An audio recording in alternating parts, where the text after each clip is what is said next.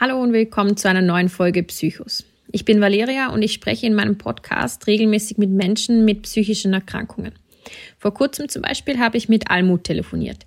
Almut hat die Diagnose dissoziative Identitätsstörung und weil das sehr schwer auszusprechen ist, sagt man dazu kurz auch DIS.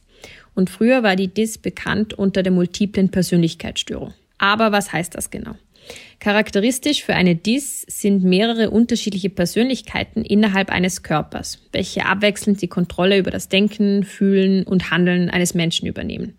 Das klingt im ersten Moment verwirrend, aber Almut wird uns gleich erklären, was das in ihrem Falle genau heißt. Die DIS wird oft als Überlebensstrategie gesehen, die manche Kleinkinder entwickeln, wenn sie zum Beispiel über lange Zeit schwer misshandelt werden. Dabei spaltet sich die Persönlichkeit in verschiedene Anteile auf, um die traumatischen Erlebnisse bewältigen zu können. Wenn Almut in der Wir-Form spricht, dann meint sie ihr sogenanntes System, welches aus diesen unterschiedlichen Persönlichkeitsanteilen besteht. Es war für mich ein unglaublich spannendes und vor allem auch sehr informatives Gespräch und ich danke Almut an dieser Stelle noch einmal für ihren Mut. Für diese Folge möchte ich außerdem eine Triggerwarnung aussprechen, da Missbrauch thematisiert wird.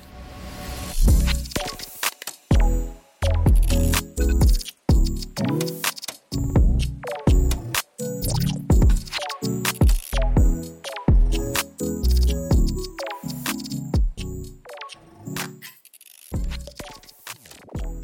Almut, ich freue mich, dass du dir heute Zeit nimmst. Ja, ich bin auch schon sehr gespannt, wie es wird. ja, ich auch.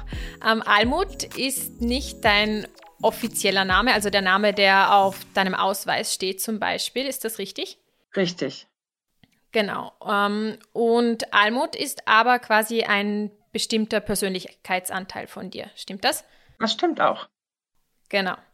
Ich habe sehr viele Fragen und ich habe auch das Gefühl, dass ich viele blöde Fragen habe. Es gibt Aber keine bevor wir loslegen, sehr gut. Bevor wir loslegen, zuerst die Frage, die ich allen stelle, und zwar, wie geht es dir heute? Heute geht es mir eigentlich sehr gut. Ich hatte gestern einen sehr ähm, gefüllten Tag und genieße, dass heute überhaupt keine Termine waren und morgen habe ich wieder Therapie. Also heute ist ein sehr guter Tag. Mhm, sehr gut. Du hast mir im Vorfeld geschrieben, meine Diagnosen dissoziative Identitätsstörung, komplexe posttraumatische Belastungsstörung, schwere Depressionen und chronische Suizidalität. Kannst du zu Beginn bitte aus deiner Sicht erklären, was man unter einer dissoziativen Identität, Identitätsstörung, wenn ich es noch rausbringe, verstehen kann und wie sich die bei dir äußert? Also es ist so, dass ähm, in der frühen Kindheit traumatische Erlebnisse passiert sein müssen, die es nötig gemacht haben, dass meine Seele sich aufspalten musste. Das waren Situationen, die ich als eine Person nicht überlebt hätte. Und die Seele hat da einen ganz tollen Mechanismus, nämlich dass sie sich dann spaltet und das in einen Persönlichkeitsanteil speichert, ähm, auf die ich viele Jahre auch keinen Zugriff hatte. Aber da erzähle ich vielleicht nachher noch was zu. Ähm, es ist so, dass sich das äh, lange Jahre nicht so geäußert hat, dass, dass es diagnostiziert wurde. Ich bin lange unter einem anderen, unter einer anderen Diagnose gelaufen. Ähm, aber jetzt macht es Sinn. Also es ist so, dass die traumatischen Ereignisse an sich in den Persönlichkeitsanteilen gespeichert sind. Zumindest ist das bei mir so. Und ich habe Persönlichkeitsanteile, die es möglich machen, im Alltag unauffällig über die Runden zu kommen. Mhm. Ja, vielleicht so kurz. Welches war die Diagnose, die du davor, die du zuerst bekommen hast? Also vor über 30 Jahren hatte ich Borderline, weil ich mich auch selbst verletze und das ganz typisch halt für Borderliner ist. Äh, und vor 30 Jahren war das mit, mit sexuellem Missbrauch und mit ähm, äh, ähm, Dis, also dissoziative Identitätsstörung, noch nicht so erforscht, wie das heute ist. Mhm. Und wann hast du selbst dann zum ersten Mal bemerkt, dass in deinem Körper mehr als eine Persönlichkeit ist? Also ich selber habe das eigentlich nicht gemerkt in dem Sinne, weil das für mich ja normal ist. Also ich kenne es ja nicht anders.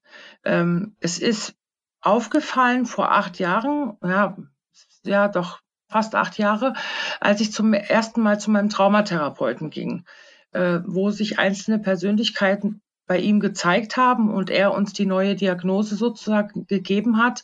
Und es fühlt sich für uns so an, als ähm, wären wir jahrelang auf Schnupfen behandelt worden und haben aber eine chronische Nebennasenhöhlenvereiterung. Also ich habe jetzt das Gefühl, jetzt greift die Therapie, jetzt wird, wird klar, was los ist, warum ich viele Sachen nicht erinnere, warum ich auch im Alltag ganz viele Zeitlücken habe. Ähm, aber wie gesagt, es war für mich normal, weil seit ich zwei bin, habe ich das. Mhm. Also die Diagnose hat für dich dann richtig Sinn gemacht und war auch ein bisschen. Erleichterung quasi. Ja, total. Also es ist so ein Verstehen gewesen und ich habe auch wirklich das Glück, einen unglaublich fähigen Therapeuten zu haben, äh, der mich da super oder uns super begleitet und ähm, einfach hilft, ähm, ja, damit jetzt umzugehen, mit diesem Wissen auch. Mhm. Und worin unterscheiden sich diese Persönlichkeiten? Haben die unterschiedliche Eigenschaften, Fähigkeiten, Vorlieben, Alter oder wie ist das? Ja, das ist so. Also sie haben unterschiedliche, also sind in unterschiedlichen Altersgruppen. Ich habe auch männliche ähm, Anteile. Ähm, es gibt welche, die sehr gut malen können. Es gibt eine, die wunderbar schreiben kann. Ähm, es gibt welche, die Trompete spielen können, andere wiederum nicht. Ähm, was kann ich denn noch dazu sagen? Äh, es ist von der Art, es, äh, es gibt Schüchterne, es gibt welche, die hochdepressiv sind, es gibt welche, die, äh, also eine besonders, die ja total witzig irgendwie ist und sehr, sehr beliebt ist auch, aber die weiß leider nichts von den anderen Persönlichkeitsanteilen. Das macht es dann oft schwierig. Mhm. Und hat auch jede Persönlichkeit ihr eigenes Gedächtnis und die eigenen Erinnerungen? Das habe ich noch nicht so ganz rausgefunden. Ähm, also es gibt schon Dinge, die wir systemübergreifend, also man nennt diese Persönlichkeitsanteile System. Und es gibt Erinnerungen, die wir inzwischen im System integriert haben, auch durch Hilfe der Therapie, dass ein Persönlichkeitsanteil was erzählt hat oder aufgeschrieben hat oder gemalt hat und der Therapeut schafft es dann äh, gerade mit mir, also mit mir Almut, ähm, zu, therapeutisch zu arbeiten, dass eben andere Persönlichkeitsanteile auch diese Information haben. Mhm. Um, ähm, und du hast erzählt von Lücken quasi. Wie kann man sich das vorstellen? Was für Lücken gibt es da bei dir? Also es gibt tagsüber Lücken, dass ich manchmal nicht weiß, was ich in den letzten zwei Stunden gemacht habe. Also wenn mich jemand fragen würde, ich könnte nicht sagen, was ich gemacht habe. Und ich habe selber leibliche Kinder und die melden mir auch oft zurück, Mama, das haben wir schon mit dir besprochen und ich kann mich da partout nicht dran erinnern in, in dem Persönlichkeitsanteil, der dann gerade vorne ist. Und da arbeiten wir in der Therapie noch dran, dass das besser wird. Oder ich fahre irgendwo hin und weiß nichts mehr von der Fahrt. Ich weiß nicht, wie ich da hingekommen bin. Ähm, das ist schon crazy, aber es ist halt so, dass mich das mein Leben lang begleitet. Ähm, mir passiert es auch im Alltag, dass mich Personen ansprechen und sagen, ah Mensch, schön dich zu sehen und weißt du noch? Und nein, ich weiß es nicht. Ich kann mich nicht daran erinnern. Und ich bin eine Meisterin darin geworden, das zu überspielen, weil, weil ich halt nicht auffallen möchte. Mhm. Also du weißt nicht zu jedem Zeitpunkt, welche Persönlichkeit gerade da ist. Genau. Da arbeiten wir in der Therapie dran, weil das, ich kann ein Beispiel äh, sagen, ich habe äh, also das System, also beziehungsweise der Körper an sich hat große Probleme mit der Schulter. Und wir haben einen Orthopädentermin ausgemacht und es war aber ein Persönlichkeitsanteil vorne, der keine Schmerzen kennt. Und ähm, dann hat uns der Arzt sozusagen unverrichteter Dinge wieder nach Hause geschickt, was aber das Problem nicht löst, weil die Schulter ist immer noch kaputt. Also das ist schon manchmal total verrückt. Also du hast dann quasi gesagt, ich habe keine Schmerzen. Oder ja, wie war das dann in der Situation? Er hat die Schulter durchbewegt und diese Person, die vorne war, ähm, die kennt auch im Alltag keine Schmerzen. Die geht auch ständig über unsere Grenzen und überfordert uns, also als ganzes System ständig, weil sie immer meint, die anderen gibt's ja nicht und wir schaffen das alles schon. Und wie gesagt, beim Schulterdurchbewegen ist dann kein, keine Reaktion an Schmerz gewesen. Und dann sagt der Arzt, ja, es ist doch alles in Ordnung. Mhm. Ja. Und dann kannst du auswählen bzw. lenken, welche Persönlichkeit da ist? Nein, also das kann ich noch nicht. Das soll mal Ziel der Therapie werden. Der Einzige, der das hinbekommt, ist unser Therapeut. Der kann uns äh, gezielt rausholen. Wie ist das jetzt? Weil wir haben ja eben diesen Termin jetzt ausgemacht, also ja. heute um 17 Uhr und mit Almut. Ähm, wie hätte das jetzt auch sein können, dass das nicht geklappt hätte, weil gerade eine andere Persönlichkeit vorne ist? Ähm, ich glaube eher nicht, weil wir sind ein sehr, sehr kontrolliertes System und ähm, halten uns eigentlich, wenn immer möglich ist, an Absprachen. Es hätte natürlich sein können, dass vorher uns irgendwas getriggert hätte, hier zu Hause mit den Kindern, keine Ahnung, ähm, dass eine andere Person vorne gewesen wäre. Aber mhm. die sich da, dann nicht erinnert hätte. Genau, beziehungsweise mhm wir hatten ja ein kurzes Vorgespräch, wenn du uns dann mit Almut ansprichst, also mich ansprichst. Ähm, ich bin die, die so, also wir haben unser System ganz früher mal als Verein bezeichnet. Wir sind ein Verein und ich, Almut, bin die Vereinsvorsitzende. Ich sorge dafür, dass die Tabletten regelmäßig genommen werden. Ich sorge dafür, dass wir zum Therapeuten gehen. Ähm, ja, und habe so ein bisschen den Überblick. Es gibt aber auch Zeiten, da bin ich komplett weg, weil mich alles überfordert und alles zu viel wird. Mhm. Was könnte so ein Trigger sein, wie du gerade erwähnt hast? Ähm,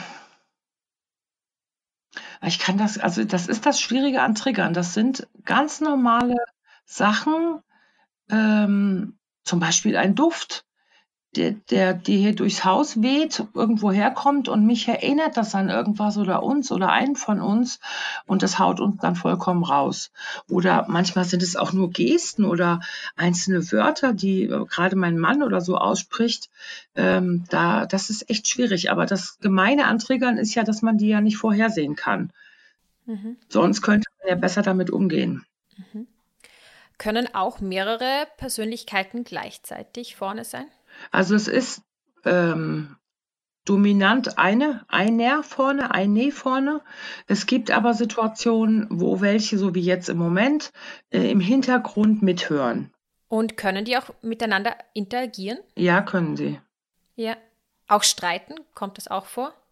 Ja, also in Therapiesitzungen ist es immer ganz besonders laut, ähm, weil unser Therapeut uns schon sehr herausfordert. Ähm, und da ist es manchmal so, dass es innen so laut ist, dass ich meinen Therapeuten nicht mehr verstehe. Und du hast es eh schon ein bisschen angesprochen. Wer ist jetzt Almut? Also wie würdest du sie beschreiben? Almut würde ich ähm, als, also Almut ist die Person, die ähm, kompetent ist, die einen Überblick über das System hat, ähm, die Therapiepartnerin für den Therapeuten und ähm, ja, so ein bisschen die Koordinatorin, würde ich mal sagen. Wie gesagt, Vereinsvorsitzende trifft es eigentlich ganz gut. Ähm, also es gibt mhm. auch Zeiten, in denen sie den anderen das Feld überlässt. Ähm, es gibt zum Beispiel eine, die für unsere Außenkinder da ist, weil wir bestimmte Sachen nicht aussprechen können. Wir haben keine Worte dafür. Und diese eine Person, diese eine Innenperson kann das. Und zwar so, dass meine Kinder schon oft sagen, oh Mama. Also meine Kinder können es nicht auseinanderhalten. Mhm. Also die wissen nicht, welche Persönlichkeit genau. gerade vorne ist. Genau. Mhm. Nicht, es ist, unser System ist so angelegt, dass wir nach außen nicht auffallen. Also wenn man uns trifft, würde niemand auf die Idee kommen, dass wir so eine Erkrankung haben. Ähm, und das dient ja auch zu unserem Schutz. Also wir haben uns ja gespalten, um in der Situation, in der wir gezwungen waren, noch viele Jahre leben zu müssen, irgendwie über die Runden kommen. Und ich glaube, wenn das äh, ich, ich weiß nicht, wie ich das sagen soll, aber ich empfinde es als Schutz und ich würde auch nie in der Öffentlichkeit wechseln. Also da mhm. müsste schon ein heftiger Aber wissen kommen. es die Leute? Äh, also die, wissen es deine Freunde, deine Freundinnen? Ja. Mhm.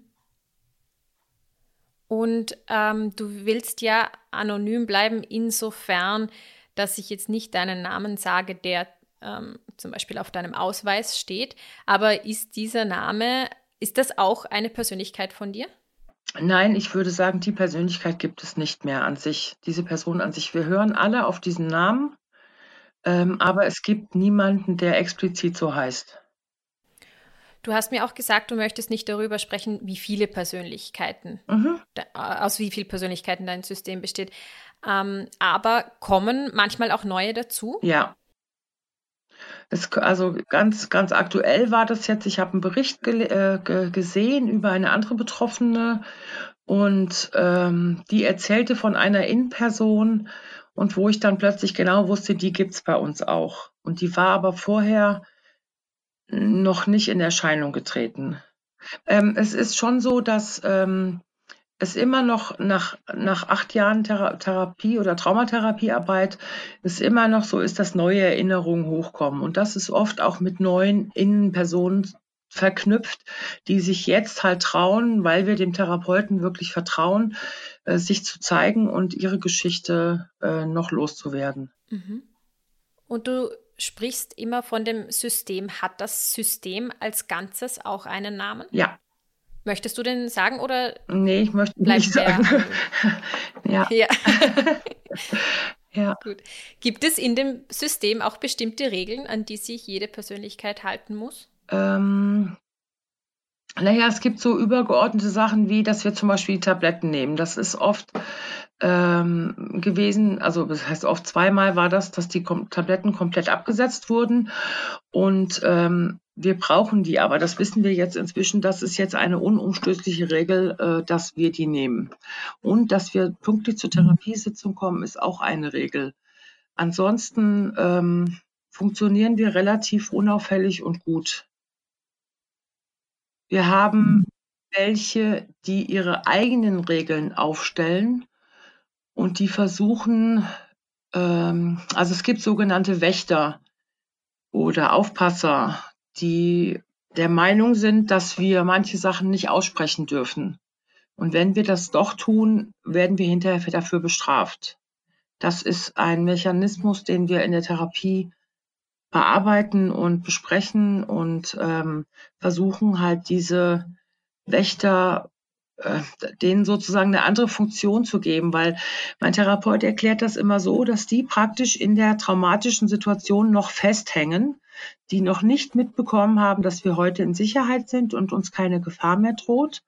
Und aus dieser Perspektive, dass sie noch im Gestern leben, wollen sie uns schützen. Sie schützen uns aber heute nicht mehr, sie behindern uns an unserem Gesundungsprozess, indem sie eben verhindern, dass wir Sachen aussprechen. Ähm, und das, das muss halt in der Therapie immer besprochen werden, äh, wie wir damit umgehen. Mhm.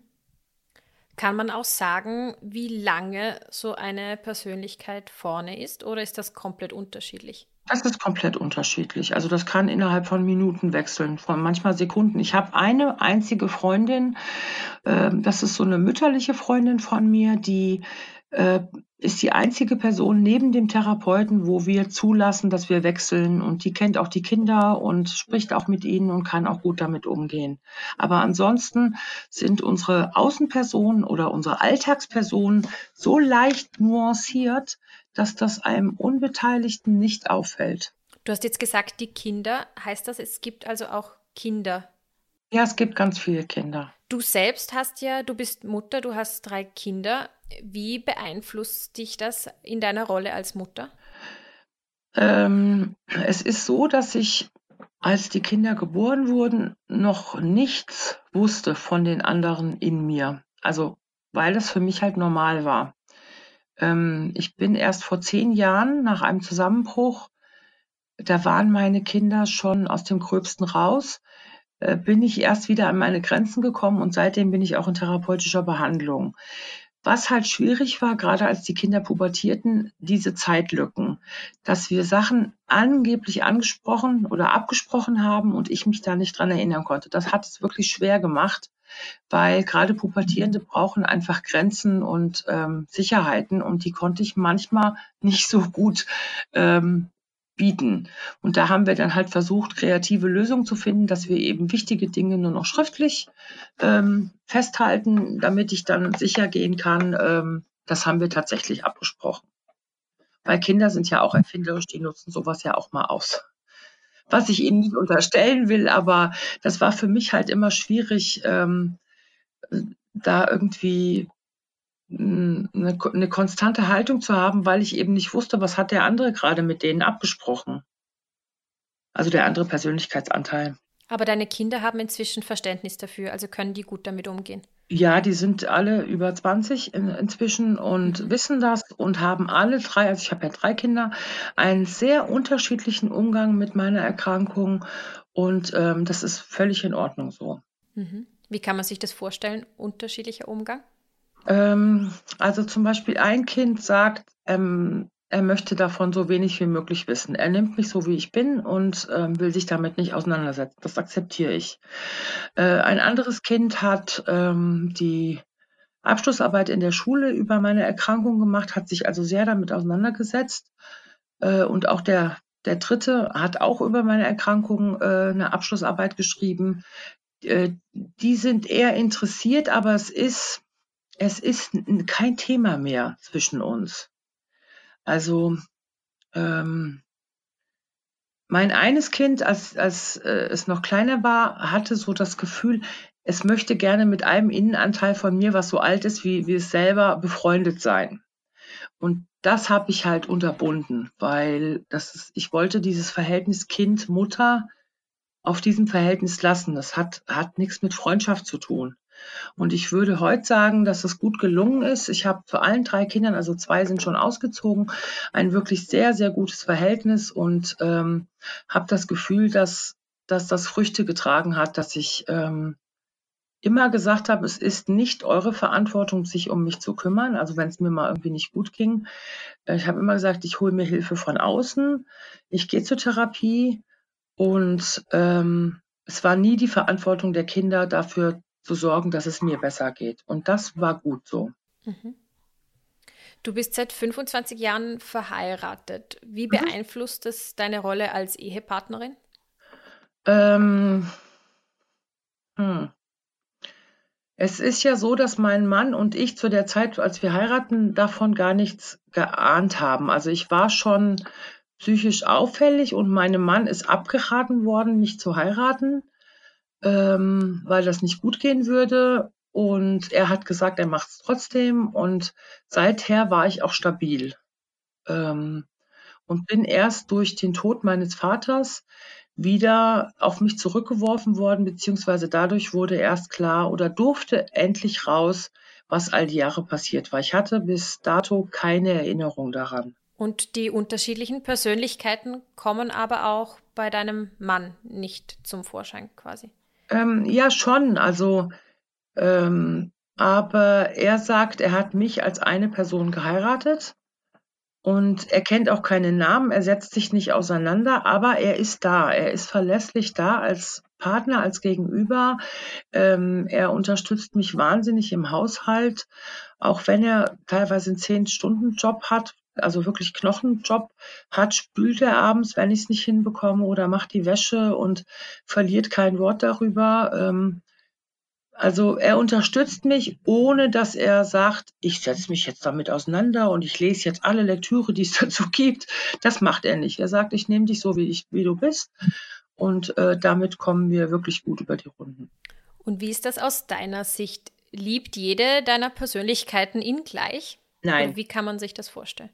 Ähm, es gibt schon auch Kinder, die in ihm den Papa sehen. Den Papa, den sie nie hatten, ähm, oder ja, nee, den sie nie hatten. Und ähm, es sind oft so Situationen, wo die Kinder so um seine Zuneigung buhlen, von ihm gelobt werden wollen, ähm, für irgendwas, was sie gemacht haben. Und das ist natürlich schon ein bisschen schräg, wenn man mit, ich bin jetzt 50, ähm, für irgendwas vom Ehemann gelobt werden will. Er macht es immer, weil er, weil er auch weiß, dass wir das brauchen, mhm. ähm, aber würde nie so sagen, er lobt jetzt die Kinder, sondern mich als eine Person. Er nimmt mich in den Facetten, also er, ich glaube, für ihn ist es eher so, dass wir facettenreich sind. Das hat, er, er unterteilt das nicht in Anteile, sondern sagt es, ich bin eine Person mit vielen verschiedenen Facetten. Und natürlich, das ist die innigste Beziehung, die ich, die ich lebe. Äh, natürlich kommen da die Kinder raus und ähm, natürlich kriegt er die Depressive mit. Ähm, aber er sieht uns, wie gesagt, als ein Ganzes. Und das ist auch okay. Er ist nicht mein Therapeut, er ist mein Ehemann. Mhm. Wenn da, wie du sagst, die Kinder rauskommen, wie kann man sich das vorstellen? Sprichst du dann auch anders? Also sprechen die Kinder eine kindlichere Sprache ja. oder in einer anderen Tonlage? Ja, tun sie. Und sind halt sehr kindlich in ihren Bedürfnissen und in ihren Wünschen. Und ähm, ja, das kommt, wie gesagt, eigentlich bei meinem Mann sowieso immer mal wieder vor und bei meiner Freundin halt und beim Therapeuten. Wobei der Therapeut halt immer sagt, er arbeitet nicht mit den Kindern, sondern er arbeitet vornehmlich mit mir, Almut, ähm, weil für die Versorgung der Kinder ist er nicht zuständig, sondern das müssen wir als System lernen. Also wir haben lange Jahre gehabt, wo wir so dachten, ach, kümmert euch doch mal um uns und ähm, aber das ist, ist eine Aufgabe, die uns obliegt. Und wir müssen das lernen, äh, diesen Bedürfnissen nachzugeben, beziehungsweise nicht nachzugeben ähm, und das irgendwie zu handeln. Was werden Menschen, die deine Erkrankung nicht haben, niemals verstehen? Wie das ist, wie, wie das ist, viele zu sein. Das ist, ähm, meine Erfahrung ist, wenn ich jemandem Neuen, also einer Bekannten, versuche zu erzählen, was mit mir los ist, kommt fast immer, ach, das habe ich auch. Also ich bin an der Arbeit auch total anders als ähm, zu Hause. Natürlich hat jeder Mensch Persönlichkeitsanteile, ähm, die aber nicht, so wie bei mir, voneinander abgegrenzt sind. Also ihr ihr, ich sag mal, ihr Nicht-Betroffenen, bis zu jeder Zeit, ich bin jetzt zwar an der Arbeit und bin die Arbeitsperson, aber ich äh, weiß noch, was der Mutteranteil und, und die anderen Anteile, was die denken oder die sind so sozusagen eine Einheit und das sind wir halt nicht. Und das macht so schwer, das nachzuvollziehen, dass, dass es eben diese Zeitlücken gibt, dass ich mich nicht erinnern kann, wie ich irgendwo hingekommen bin oder was ich gesagt habe oder, oder manchmal auch Leute nicht kennen, die, die steif und fest behaupten, wir haben irgendwas zusammen gemacht ähm, oder diese inneren Dialoge, diese, äh, diese, diese Konferenzen, die in permanent ablaufen, das ist unglaublich anstrengend. Ich glaube, mhm. das ist was, was ähm, ein Nicht-Betroffener sich nicht vorstellen kann. Mhm. Was würdest du sagen, ist das Schlimmste an deiner Krankheit für dich?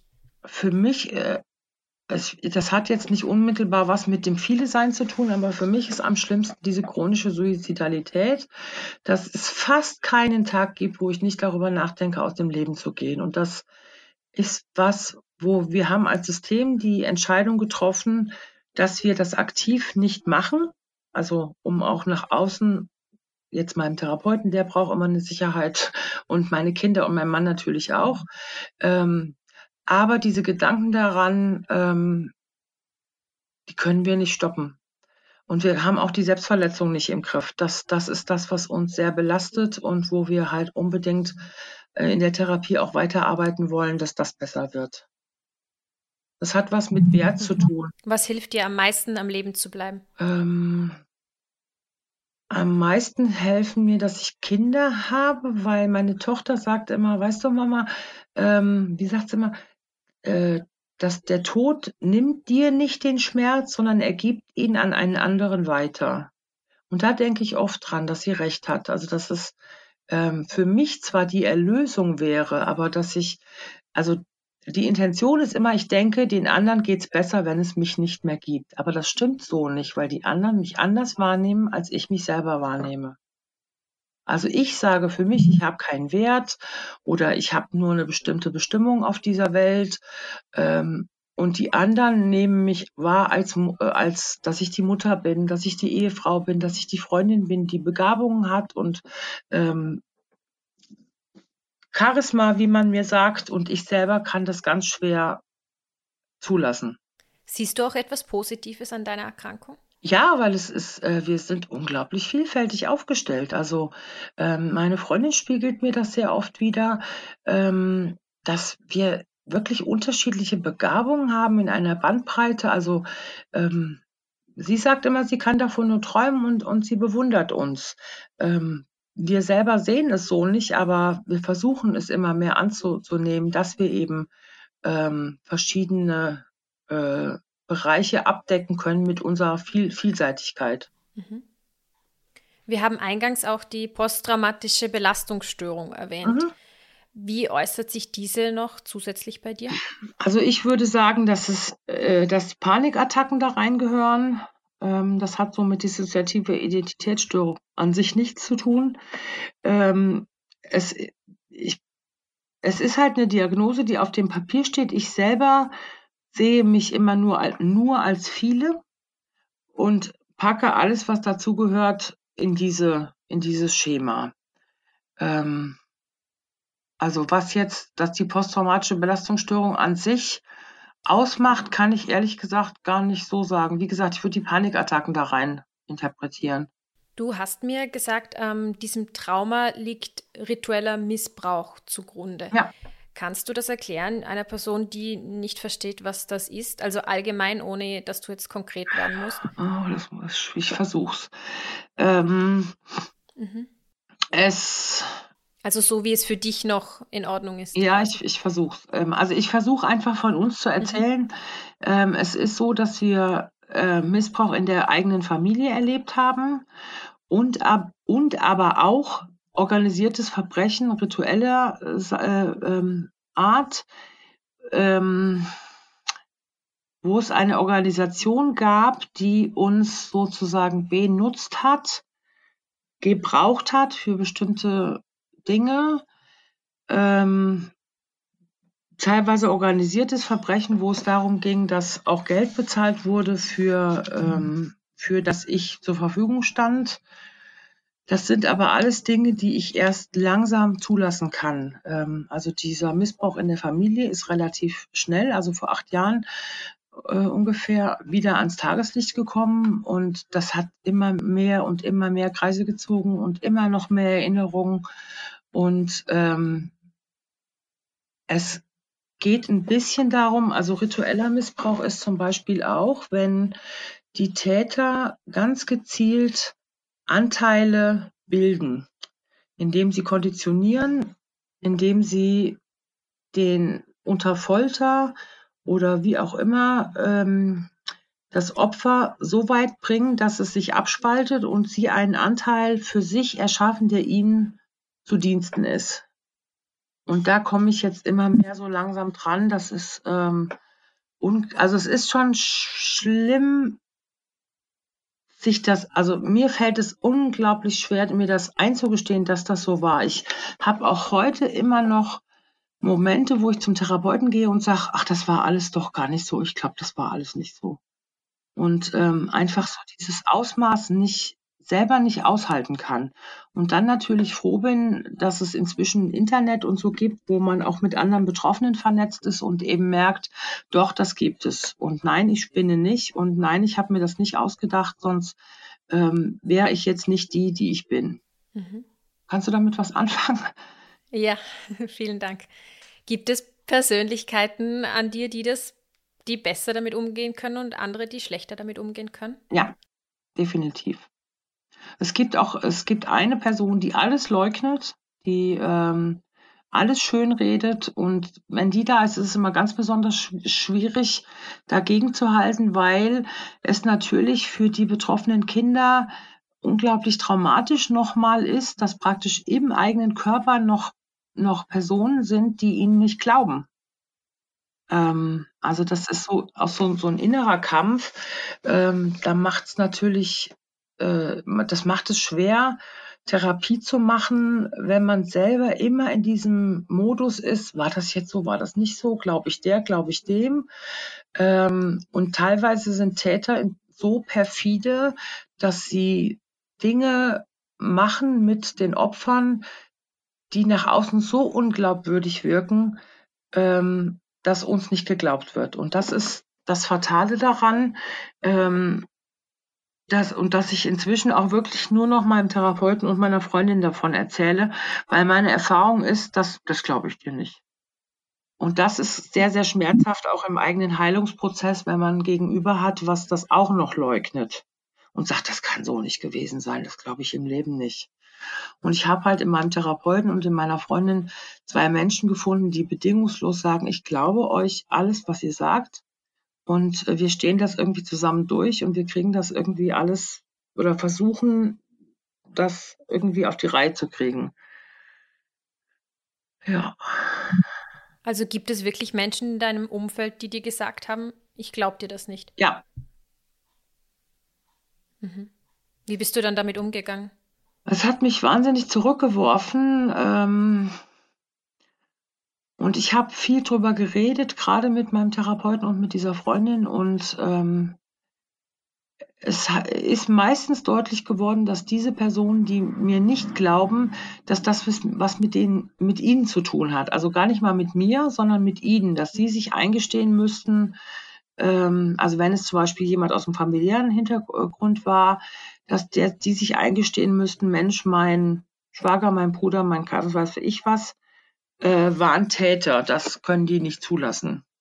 Also weil das in ihrem Bild nicht passt. Weil Täter, also meine Täter waren alles unauffällige Menschen, die äh, relativ gesellschaftlich hoch angesehen waren, äh, sehr viele Posten hatten und ähm, wo nach außen nie jemand mir glauben würde, auch heute nicht, wenn ich sagen würde, das und das ist passiert. Mhm. Wie bist du zu deinem Therapeuten dann gekommen? Ähm, ich bin nach meinem Zusammenbruch vor zehn Jahren, habe ich wieder angefangen, mich zu verletzen und bin in die Psychiatrie gefahren und habe um Hilfe gebeten. Die wollten mich zunächst stationär aufnehmen und da habe ich gesagt, ich habe drei Kinder, ich äh, muss das irgendwie ambulant hinkriegen und bin bei einer Borderline-Spezialistin gelandet. Wie gesagt, Selbstverletzung, Borderline. Und bei der hatte ich Gespräche und wir sind irgendwie nicht kom, kamen nicht miteinander klar und sie sagte dann irgendwann, ich müsste zu einem Traumatherapeuten. Und von diesem, bei dem ich jetzt bin, hatte ich gehört, war der einzige, von dem ich jemals gehört habe. Und äh, den hatte ich dann angerufen und habe dann neun Monate auf den Platz warten müssen, aber das hat sich wirklich bezahlt gemacht. Ähm, also jedes Mal, wenn ich jetzt sage, ich bin bei dem und dem Therapeut, höre ich immer, wow, das ist aber eine gute Wahl. Ähm, egal ob das Wildwasser das ist eine Organisation für missbrauchte Frauen ähm, und Kinder. Äh, selbst die haben auch gesagt, dass ich äh, praktisch nur das Beste mir rausgesucht hätte. Und das bestätigt mich einfach. Und ich erlebe es ja auch wöchentlich. Mhm. Was ist euer Therapieziel? Wärst du gern nur eine oder ist das Ziel nie, nicht mehr viele zu sein? Ähm, nein, das ist nicht mein Therapieziel. Also das, äh, mein Therapieziel ist, dass alle Bescheid wissen, ähm, äh, dass die Kinder äh, nicht mehr leiden müssen. Also weil es ist im Moment so, dass sie praktisch in diesen traumatischen Situationen eingefroren sind. Und das praktisch als ihre jetzige Realität immer noch erleben. Und ähm, dass wir als System lernen, uns um die Kinder zu kümmern, sie zu versorgen, ihnen zu vermitteln, es ist heute alles gut, uns droht keine Gefahr mehr, wir sind in Sicherheit. Ähm, und dass, dass ein, ein, ein, ja, ein Zusammenhang irgendwie, ich weiß gar nicht, wie ich das erklären soll. Im Grunde wünsche ich mir so eine große Blase um uns alle drum, dass wir immer zu jeder Zeit wissen, wer ist da und ähm, diese Zeitverluste nicht mehr haben, diese, diese Lücken nicht mehr haben. Das ist eigentlich mein Ziel. Aber mhm. dieses äh, Wegmachen oder, oder Integrieren von Persönlichkeiten, das können wir uns nicht vorstellen. Also wir haben mhm. einen Persönlichkeitsanteil, ein Kind in der Therapie sehr gut verarbeitet und versorgt. Ähm, die hat jetzt eine andere Rolle irgendwie. Das ist ganz spannend. Ähm, die ist nicht weg, aber sie ist nicht mehr so drängend im Vordergrund, weil sie halt versorgt ist. Und das würde ich mir für die anderen halt auch wünschen, wobei es utopisch ist, dass das in der Therapie in der Vielzahl der Persönlichkeiten noch schaffbar ist. Aber dass wir eben irgendwie mhm. Anleitungen oder wie auch immer haben, äh, damit umzugehen. Sind die Kinder die Anteile mit dem größten Schmerz? Ja. Mhm. Und es gibt noch einen Erwachsenenanteil, der diesen Schmerz der Kinder für sich ähm, mitspürt und ähm, der Therapeut sagt immer, wenn die da ist, oh, sagt er immer, das ist schwer wie Blei, hier ist, hängt alles voller Blei, die ist so, ähm, aber sie darf sein und ähm, hat auch ihre Berechtigung, ja, und muss auch versorgt werden. Also unser großes Ziel ist, dass wir, ähm, also ich wohne ja in Deutschland und hier sind Therapiestunden ähm, begrenzt, also nach einem bestimmten Budget äh, oder Stundenkontingent. Und ich möchte gerne erreichen, dass ich lebenslang Therapie bekomme. Das ist so mein Ziel und ich möchte diesen Kampf führen und wenn es vor Gericht ist. Aber ich denke, ähm, solche Traumatisierungen sind nicht nach 80 Stunden unter den Füßen. Und ähm, da werde ich einfach gucken und ich hoffe, dass das anderen Betroffenen auch hilft, einfach zu sagen, da ist Bedarf. Äh, man ist praktisch, man ist kaputt gemacht worden und das ist nicht mit dem Pflaster wieder gut, gut zu machen, sondern es sind oft ähm, ganz, ganz profane Dinge, mit denen ich nicht zurechtkomme, wo ich dann froh bin, einen Therapeuten zu haben, der mich sortiert und der sagt, hier das und das ist normal und ähm, ja, mal gucken. Mhm. Was würdest du generell gerne anderen Betroffenen sagen? Ähm,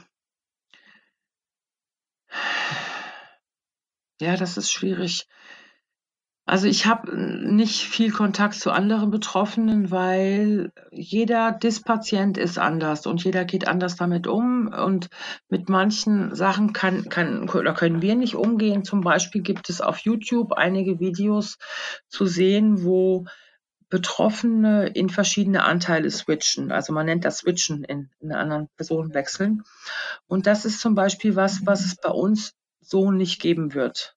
Also ich habe immer so das Gefühl, also ähm, ich weiß gar nicht, wie ich das beschreiben soll. Also mit, mit uns macht das sehr viel, wenn, wenn dann ein Kind auf dem Bildschirm äh, zum Vorschein kommt, wo ich so denke, Mensch, äh, die ist jetzt völlig ungeschützt. Ähm, wir sind doch nicht zur Belustigung anderer Menschen irgendwie viele geworden, sondern das ist unser Leben, Überlebenstrick gewesen.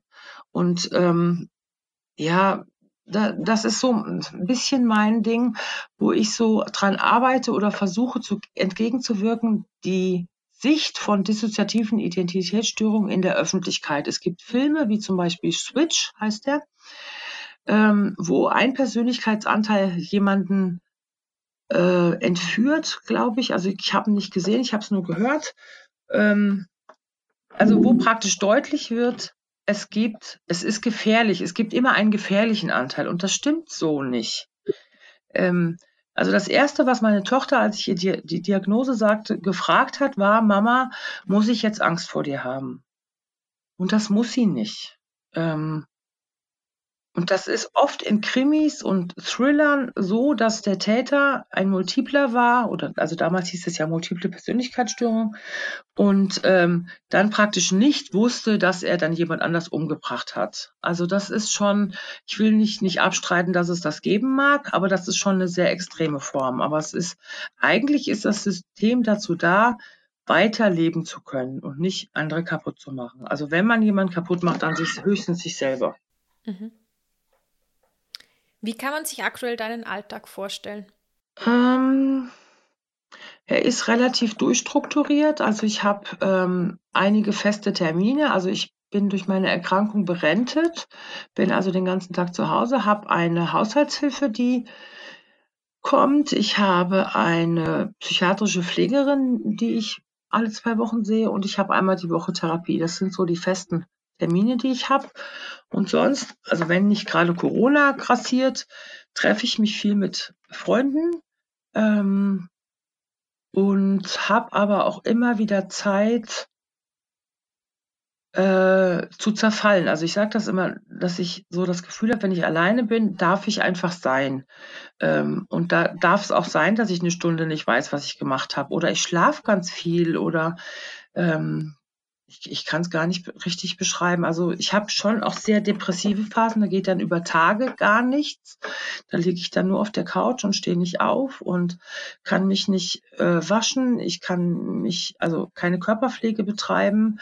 Ähm, das, das sind schon sehr schwere Zeiten, äh, aber da bin ich bisher immer irgendwie rausgekommen und das macht dann schon auch Hoffnung und ich habe halt noch Freunde, die immer die Hoffnung für mich haben, wenn ich sie für mich schon aufgegeben habe. Das hilft schon auch sehr viel. Aber ansonsten würde mhm. ich sagen, dass ich schon relativ normalen Alltag äh, lebe, aber sehr viel Zeit für mich brauche. Du hast mir gesagt, dass dir die Aufklärung sehr wichtig ist. Gibt es jetzt abgesehen von den Filmen noch irgendetwas, das dir noch besonders wichtig ist, dass das gesagt wird? Es ist, es gibt einige ähm, Betroffene, die in Lautschrift, zum Beispiel auf Facebook, schreiben als Kinder. Und das ist was, das also gibt es bei mir in dieser Form nicht. Deshalb bin ich vorsichtig. Also ich merke, ähm, wenn meine Kinder schreiben, tun sie das geführt von jemand anderem, von uns. Schreiben also relativ normal, vielleicht in kindlicher Sprache, so nach dem Motto, ähm, weißt du was? Also sowas. Aber das ist immer in ganzen Buchstaben und Worten geschrieben. Und ich tue mich sehr schwer mit mhm. der Lautschrift und mit dieser Plattform des Internets, wo die Kinder ungeschützt sich äußern dürfen. Da habe ich große Probleme mit. Aber das liegt vielleicht auch an meinem System und an meinem Verständnis, dass ich denke, die Kinder sind so traumatisiert, dass sie wirklich einen sehr, sehr geschützten Rahmen brauchen, um sein zu dürfen. Und ich würde meine Kinder nicht auf Facebook schreiben lassen. Mhm. Hättest du an Nicht-Betroffene noch irgendetwas, das du gerne sagen würdest?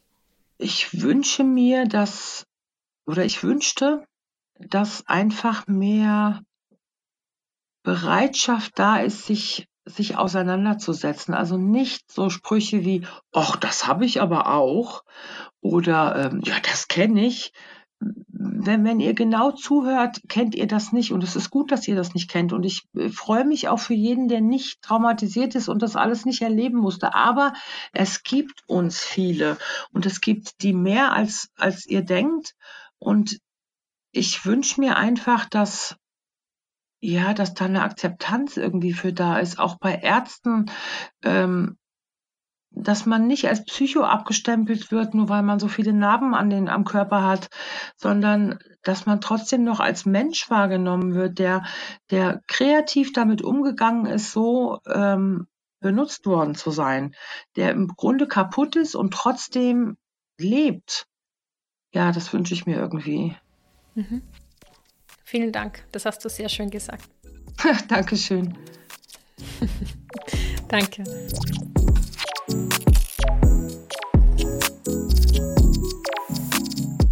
Produziert von Malderino Kiesens.